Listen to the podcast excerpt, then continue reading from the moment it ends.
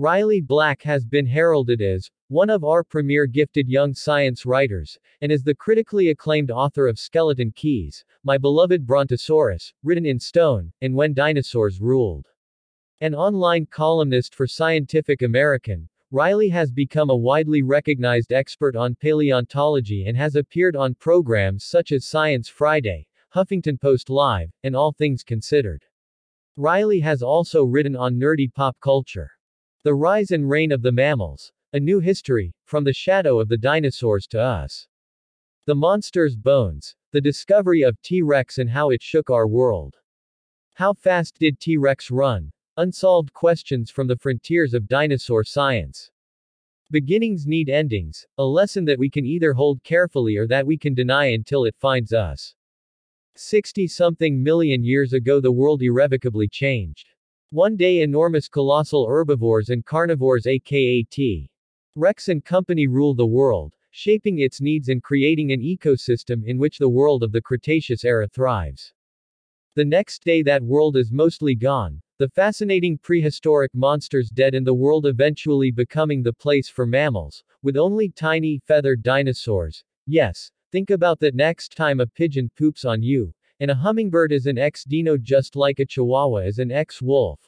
Living on, while their mighty cousins whose skeletons are breathtaking and majestic and command our imagination remained trapped forever behind the Cretaceous-Paleogene KPG boundary. In a matter of hours, everything before us will be wiped away. Lush verdure will be replaced with fire.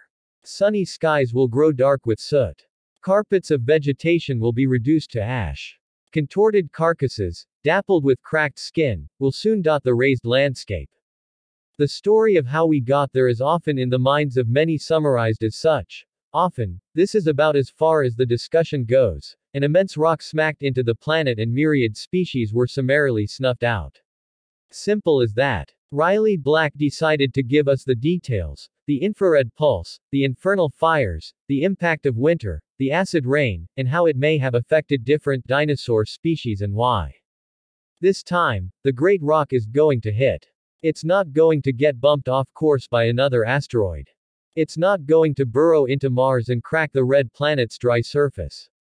It's not going to slam into the orbiting moon, as many other rocks have, making lunar seas and craters. Out of millions of potentially deadly rocks, this is the one.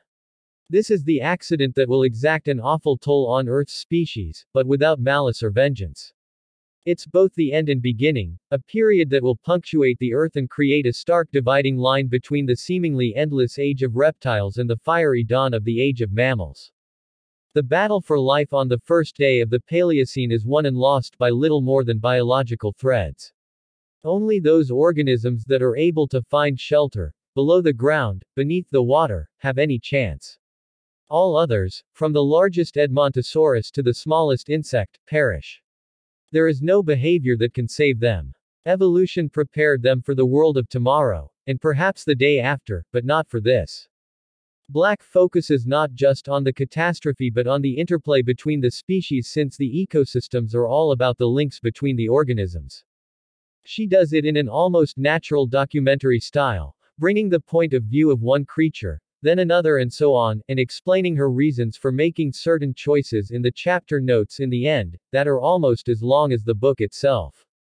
Dinosaurs in the before and during the asteroid strike, the survivors, birds, turtles, crocodiles, shortly after, and early mammals in the hundreds of thousands to a millennium after.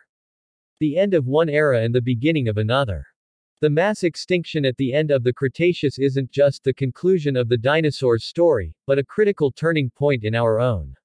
We wouldn't exist without the obliterating smack of cosmic rock that plowed itself into the ancient Yucatan. Both stories are present at that moment. The rise and the fall are inextricable.